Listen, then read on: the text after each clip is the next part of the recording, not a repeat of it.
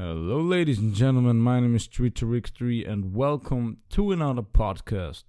So, today we're gonna do a little bit different kind of podcast because I didn't write any notes now, so I'm doing this kind of freestyle. And I thought, you know what? Let's ask myself a question. And this question would be What is the purpose of life? Well, maybe a lot of you guys uh, already thought about this question, and the answer is pretty much difficult, and everybody has kind of a different answer to it. So, where should I start? What is the purpose of life? Um, well, for me, it's basically so this is my opinion. For me it is uh, definitely living or doing what you love to do and making a happy life with that what you do. And i have this uh, this sentence. I have it from a hold on what does he do? He's like a a speaker and he talks about uh, stuff with living and dead and he says he can communicate with uh, dead people or like spirits of them. Uh, it's he's not he's a really great guy and you know i was writing to him and his name is pascal voggenhuber and he he's he lives in switzerland as i remember and you know, I, I wrote him on Instagram and then we talked a little about it and he said exactly that. Like, do what you love and make a happy life out of it. So, uh, what do other people think about it? So, maybe a lot of people they don't even answer this question or they don't even think about this question. But I think that this question is really important to find your purpose in life. You know, because when I ask other people, uh, what is your purpose in life? You know, maybe my friend circle or people I know, and and sometimes they answer me, you know, do my work and get successful in my work. And then I ask them, yo, do you love your work? And they say, well, um, I mean, it's not that I don't like it, but I also don't love it, as you said. And I'm like, is is this your is this your purpose of life? And then he says, Well, actually, there would be a lot more, but I just don't know what to think about right now. And then I say, Well, think about it. Before you go to sleep, think about it, because then you have the time for that. And, well, or, or sometimes people just look at me like, Why would I need this question? Uh, you know, I say, uh, like I said, to, to find your purpose and to find something that makes sense in your mind. Because sometimes people they, they don't see the bigger picture. I mean when i ask somebody look what is your dream? Then they say uh, uh, let's take for example a mus- musician you know? They want to do like i said in my other podcasts rap music. And then i say why don't you do it? And then they say because of the circumstances uh, because of the money, because of family, because blah blah blah, etc. etc. And then I said, "Look, why would that stop you?"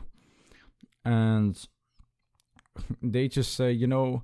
I'm also a little bit lazy and anything. And, you know, then I say, look, you don't love it enough if you're not willing to put the work in it. Look, if you want something, you gotta work for it, you gotta do something.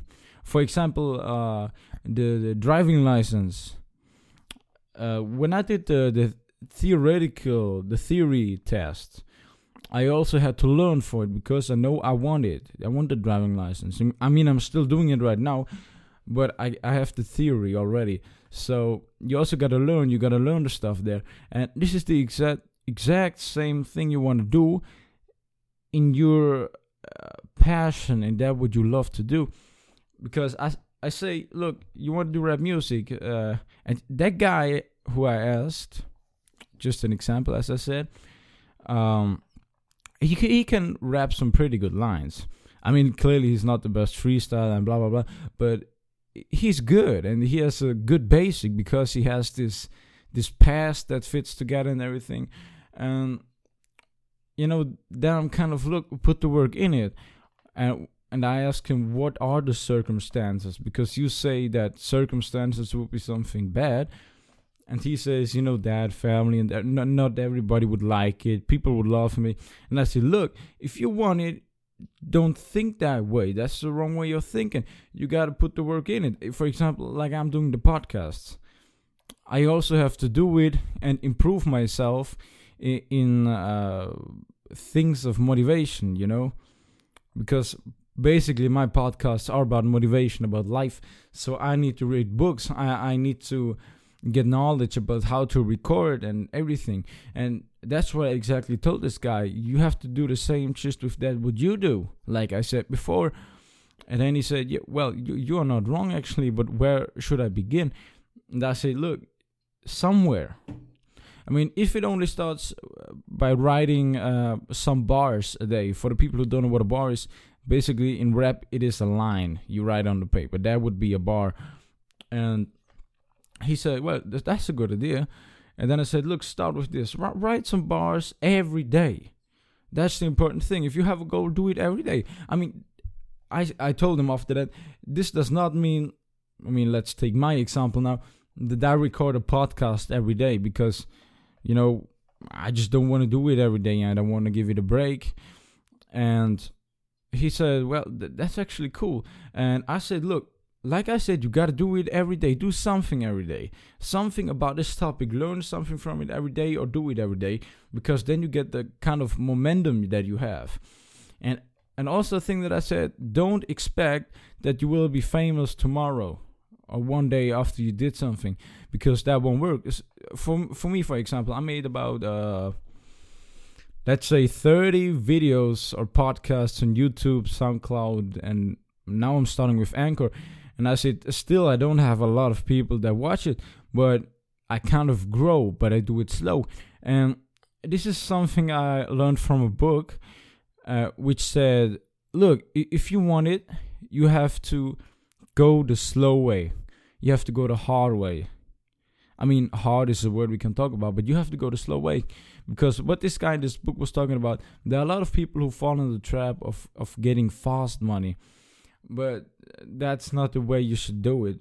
And actually, uh, going the fast way isn't something good. Like I said, it's a trap. And something, this comes with something very negative. For example, if you look at those online programs, that tell you you can earn 70,000 a month if you follow this method and start right today. Um, you know, this is something, you know, keep your hands off that. I, I don't have experience with it, so I don't want to talk shit about it, but I just tell you, keep your hands off it. And this is also what the author of the book uh, told me as I read it. And I know the author of the book, actually, the two authors of the book, they're people I, I trust, you know, people I can relate to, people who made it and they said it, and that's why I believe it. You know, I don't believe everything that I read, uh, same as the news, but those are people who I trust. You know, this is a good example. And like I said, go the slow way, like I'm doing. I'm doing a podcast after podcast, and maybe not getting a lot of views. Sometimes I didn't even get ten views, just with six around it or so. But then there are other podcasts, or actually my series Eleven Questions, who does pretty good because I connect with the people.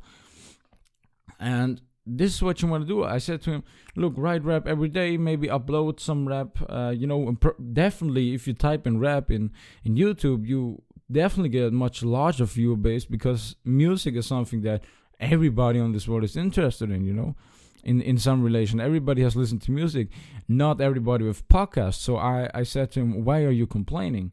You know, just do it.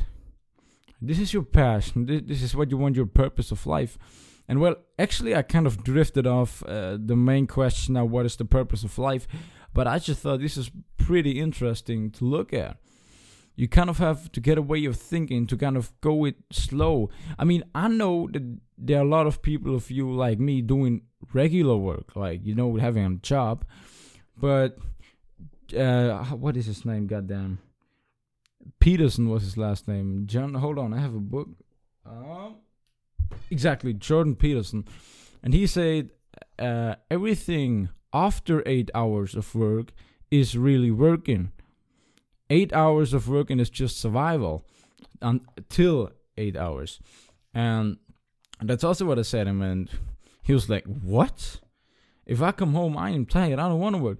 Then, then I said, look, you have to. This is your dream. This is your. This is what you want to make your purpose. Like I said, if my purpose of life is doing something you love and mm, get happy with it, then this is your job. This is your second job, and this is how I am seeing my stuff right now. Well, and the conversation was pretty funny because in every point I, I told him, he said, Well, you are actually right. And then I said, Why you're not gonna do it? Um well, it's easy as that. And I mean just look, uh if you hold on. Here we go. Now if you keep doing what you love, you will be much happier in life because you do that what you love. Just had a quick sip of water. Um, this is what you love to do, and this is what makes you happy. So why wouldn't you do that? For example, if somebody loves to do sports, yeah, well, guess what he's doing? He's doing sports because he loves it, and clearly you can't just uh, go to the gym one day and expect a, a big bicep uh, the next day.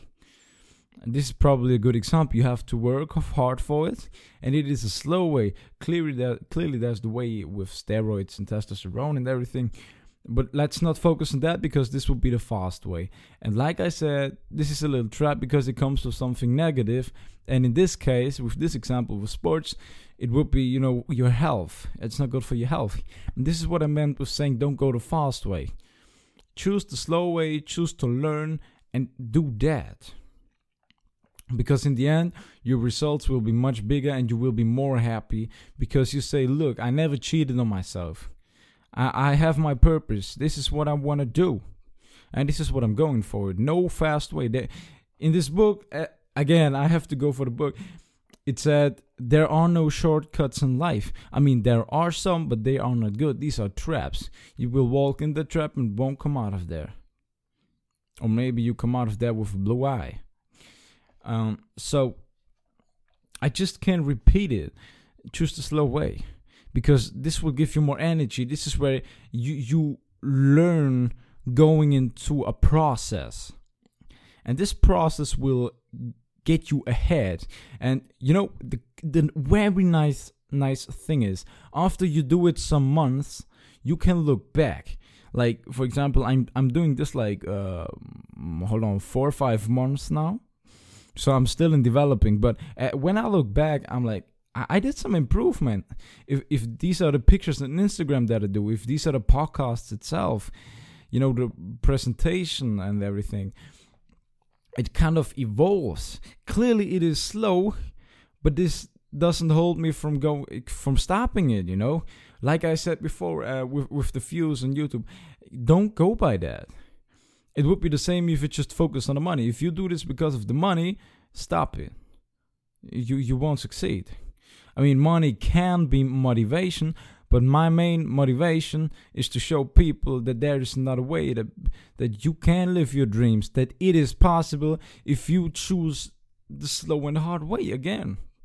I mean, uh, like not everybody wants to hear that. If I tell that somebody who doesn't know me, who's not related to me, he doesn't have the same way of thinking as me. My friends kind of developed the thinking because I kind of infected them with this. But somebody says, "Look, I don't want to go this way. I just want to do my work, and then you know that's it." And I said, "Come on, this can't be your purpose in life." And when you're asking about their dreams, you hear something like you just hear excuses, you know, like it's not possible, circumstances, like I told you before. Um, you know, you choose your path of life, and when I die, I want to have a positive impact on this world. I, I want people to change. I want people to see the bigger picture. I want people to see the happy side of life. That not everything is about working and working and doing that what you don't like. Because in the end of the day, it is your life. You only have one life. I get it in your head. Because look, just because our society says you have to work, you have to go to school, you have to study, This doesn't mean that you have to do it. Life itself is something unlimited. There are no limits. Look, if you say, "Look, I, I want to do," um, I heard this on TED Talk. Uh, there was a guy who was kind of traveling around the world with nothing, and he was kind of helping the people on the farms in the third world countries, and through that earning some money and going to the next uh, country.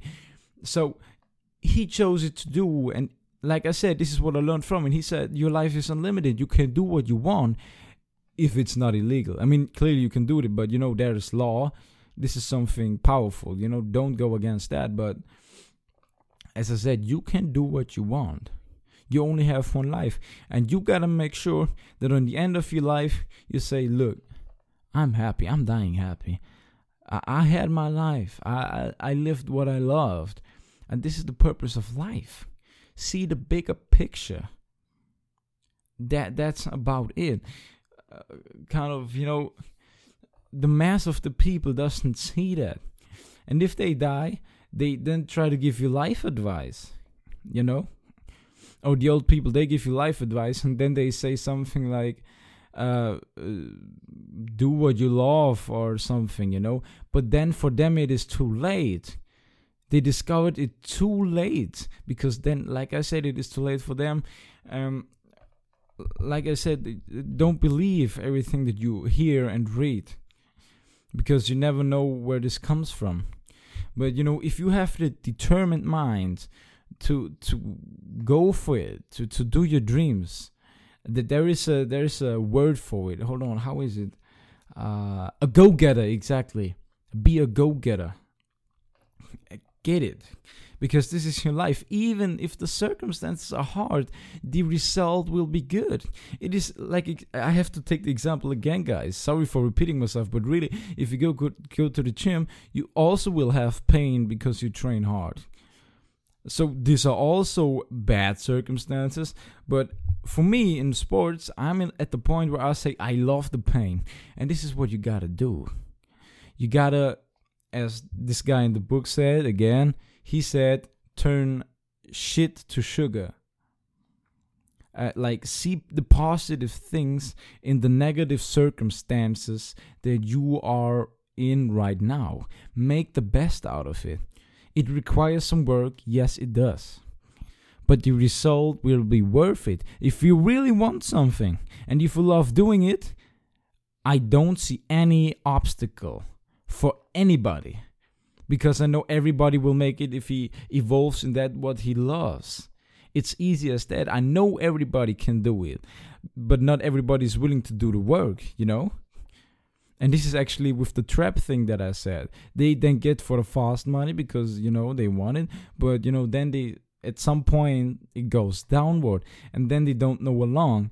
And another thing is also, people sometimes don't even find their passion because they don't try things.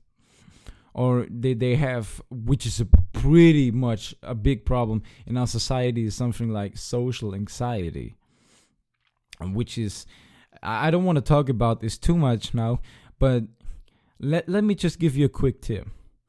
By making experience so let's say you have social anxiety what you got to do is not sit at home and wait till it goes away. You have to go outside and deal with people talk with them. And your social anxiety will kind of uh, fly away. It will it will fade away because you learn working against it. For example if you are scared of fight then go uh, how do you call it in english? Uh, skydiving i guess or you know or parachuting.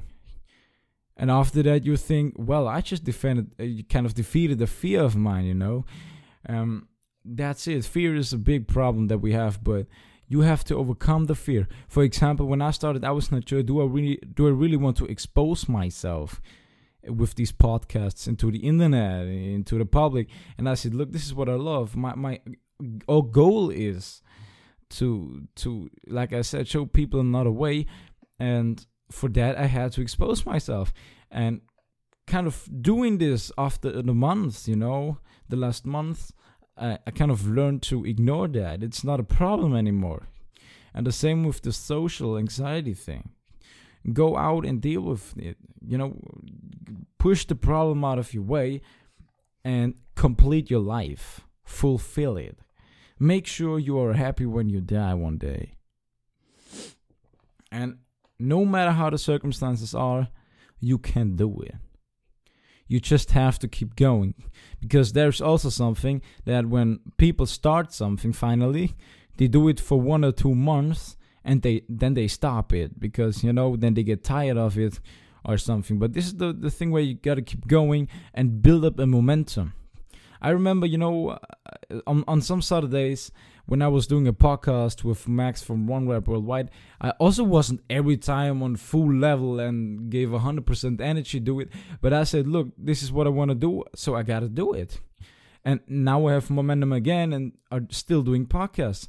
And this is what gives me life.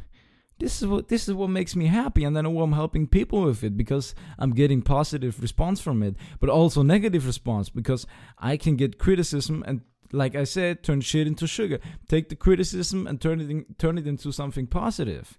That's it. So, like I said, guys, we are already on 21 minutes.